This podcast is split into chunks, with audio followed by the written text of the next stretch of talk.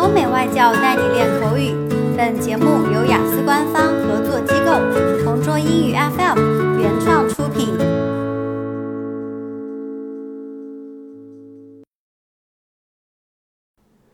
Describe something you enjoyed doing with a group of people.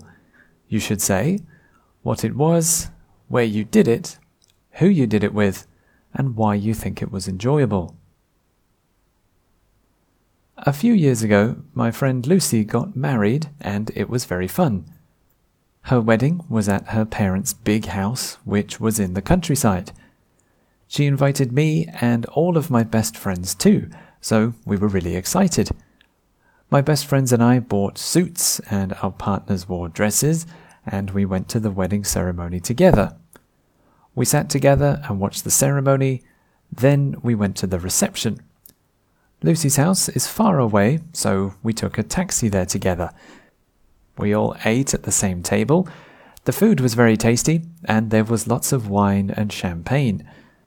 It was very fun because I liked talking to my friends because we live in different cities now. Later, there were speeches from the best man, Lucy's parents, and her new husband. Finally, there was a DJ and a big dance floor. The DJ played fun and upbeat music, so we danced a lot. It was the best wedding in my life. I want more of my friends to get married so we can have more parties together.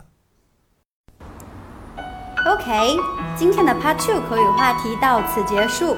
想要获取每个季度最新完整口语话题，关注公众号“同桌雅思英语”，回复关键字“口语题库”就可以啦。